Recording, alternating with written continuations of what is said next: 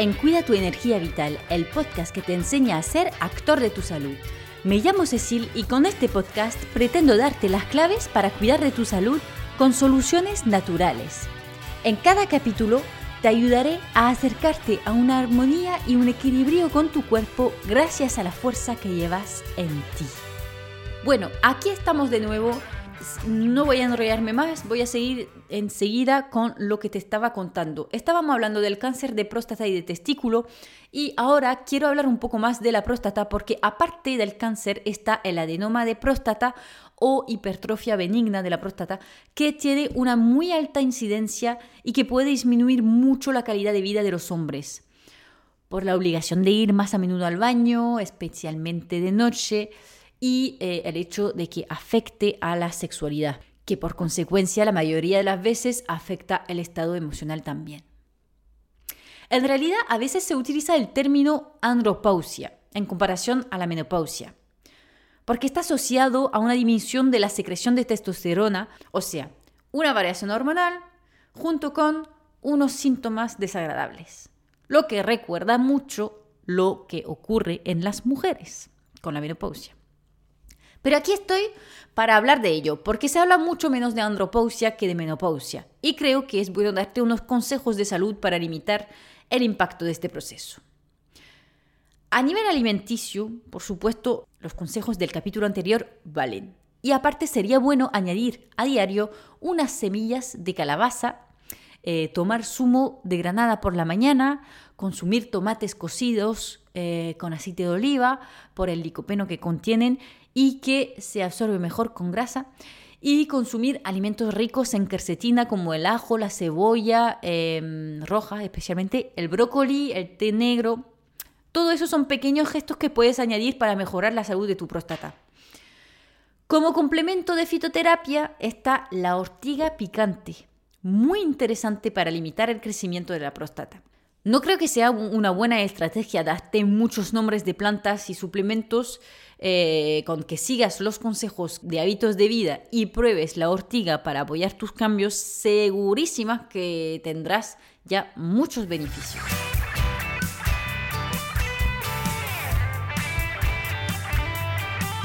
Quería hablar un poco también de la caída de pelo en el hombre, que ocurre muchas veces temprano.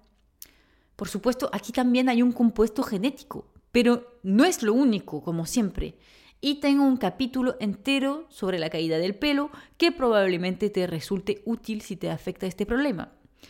Se debe a un tema hormonal, por lo que una vez más tus hábitos de vida tendrán un gran impacto en esto también y puedes limitar la caída del pelo haciendo prevención. Cuando ocurre, es importante también trabajar en la autoestima y la imagen de uno mismo para limitar el impacto negativo emocional, por lo menos.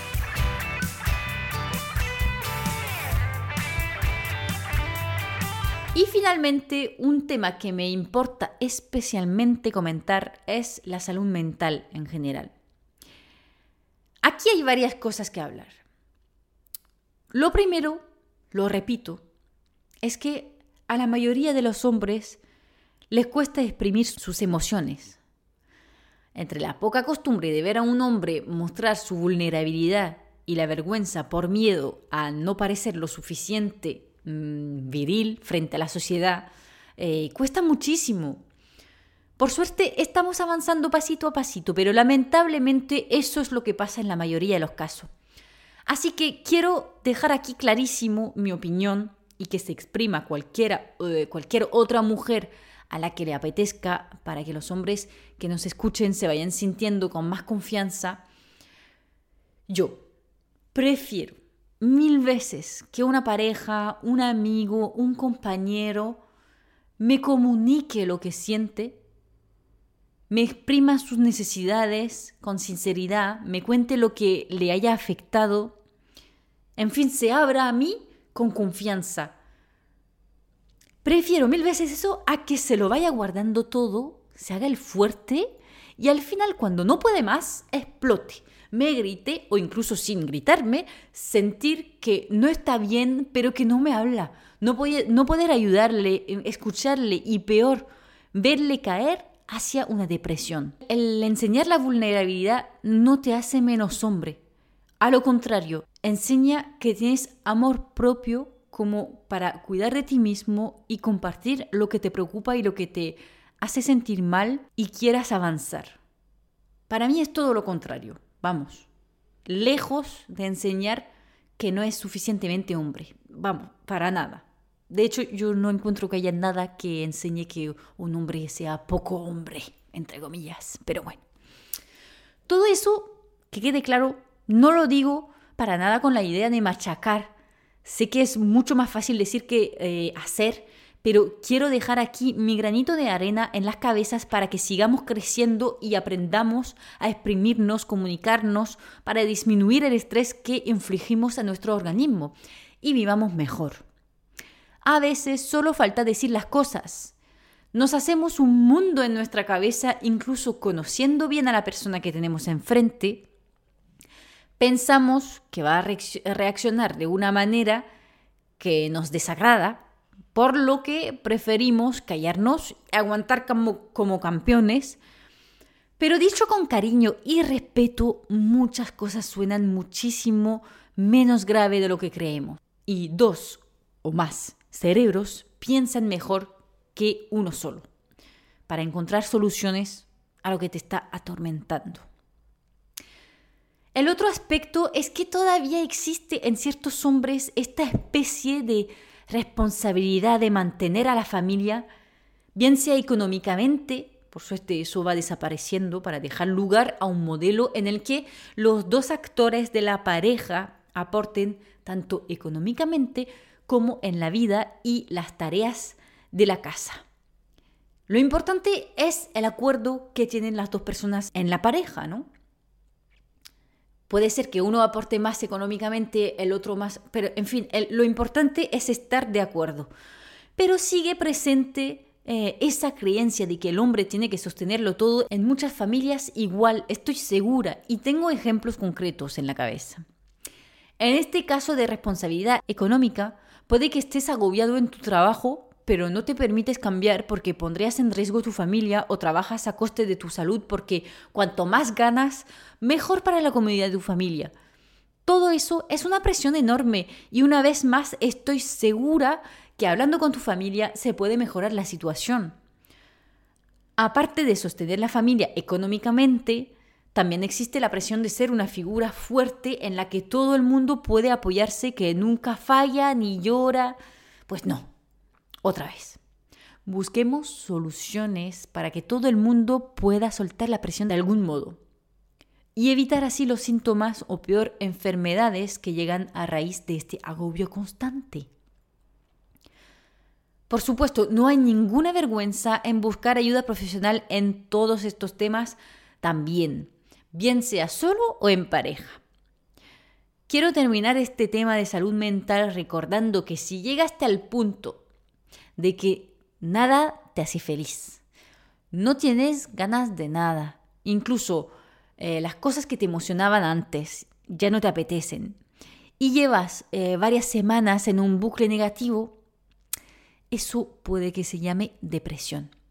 Es una enfermedad y tienes que recurrir a un profesional de salud, porque eso ni te hace bien a ti ni te va a ayudar a mantener a tu entorno, porque el mecanismo eh, en tu cabeza puede que sea este, que lo estés aguantando por lo que decía antes, para mantener a tu entorno, ¿no? No digo que es lo que tienes que hacer, para nada, a lo contrario. La depresión puede afectar a cualquier persona por miles de razones y no puedes quedarte solo, así que habla.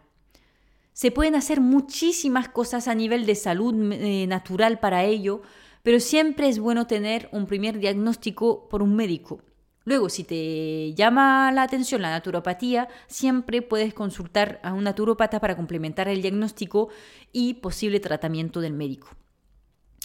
En cuanto a la consulta de un psicólogo, parece ser una invergüenza incluso para las mujeres, así que para un hombre cuesta mucho dar el paso. Pero con decirte que en algunos países todo el mundo pasa por una revisión por un psicólogo varias veces en su vida, simplemente de la misma manera que nos hacemos analíticas para comprobar que todo está bien, pues te lo digo todo. nos haría bien a todos tener revisiones anuales como mínimo y em, tenemos que quitarnos esta vergüenza.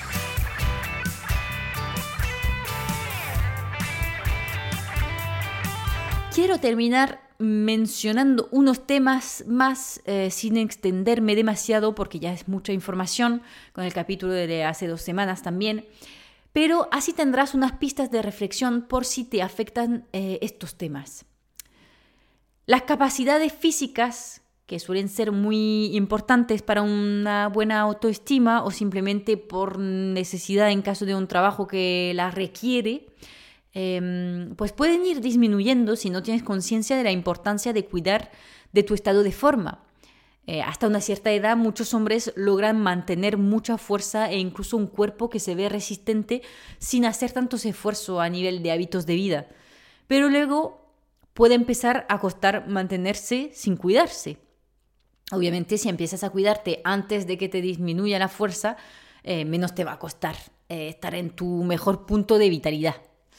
Luego están las enfermedades metabólicas, eh, como los trastornos cardiovasculares, el diabetes, de las que muchos hombres sufren otra vez porque les llega a veces muy tarde esa conciencia del autocuidado, pero eh, para las cuales hay muchísimas soluciones en naturopatía eh, y que son en gran, gran mayoría reversibles. De hecho, algo que tiene mucho impacto en las enfermedades metabólicas es eh, tener un sueño de calidad. Y eso también muchos hombres no duermen, no duermen bien, duermen muy poco y eh, pueden llegar muchísimos problemas eh, a raíz de eso. Así que aparte con el tema de la próstata que puede empezar a obligarte a, mm, ir al baño más veces durante la noche, despertarte, pues yo creo que el sueño es un tema también que puedes ir revisando, mm, lo mismo, consultar si no quieres eh, estar buscando información. También tengo un capítulo entero sobre el sueño que es eh, que me ha gustado muchísimo hacer a base de un libro que he leído que es muy potente. Así que si te interesa, te invito a que lo escuches. Si, si tienes eh, trastornos del sueño, especialmente, obviamente. Em, luego tenemos la infertilidad que afecta muchísimo eh, emocionalmente a los hombres una vez más como que sienten que, bueno, eso pasa también en las mujeres, cuando no mm, podemos quedarnos embarazadas, em, a veces no, mm, hay mujeres que se sienten pues menos mujer, ¿no? Eh, pues lo mismo le pasa al hombre, ¿no? Pero lo hablamos muy poco porque muchas veces cuando hay una infertilidad de la pareja nos concentramos en la mujer pero en realidad los hábitos de vida del hombre y la exposición a los disruptores endocrinos, de los que te hablé antes y que tengo intención de hablarte más algún día, em, tiene un impacto brutal en la concepción de una nueva vida.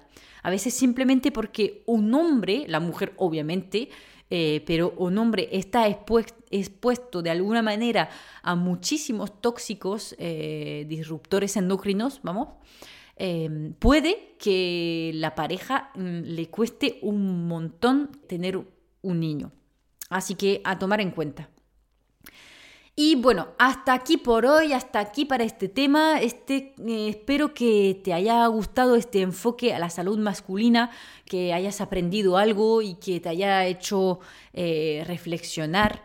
Eh, yo lo dedico a todos los hombres de mi vida, que de verdad que estoy muy bien rodeada entre mi padre, que siempre ha sido un modelo y que me ha enseñado muchas cosas con muchísimo cariño. Y mi pareja que no, no, podría tener suficiente de un capítulo para describir lo que me apoya a diario. Y bueno un abuelo que me ha dicho algún día que mm, todo lo que empiezo lo consigo y no se imagina el impacto que ha tenido eso en mi vida.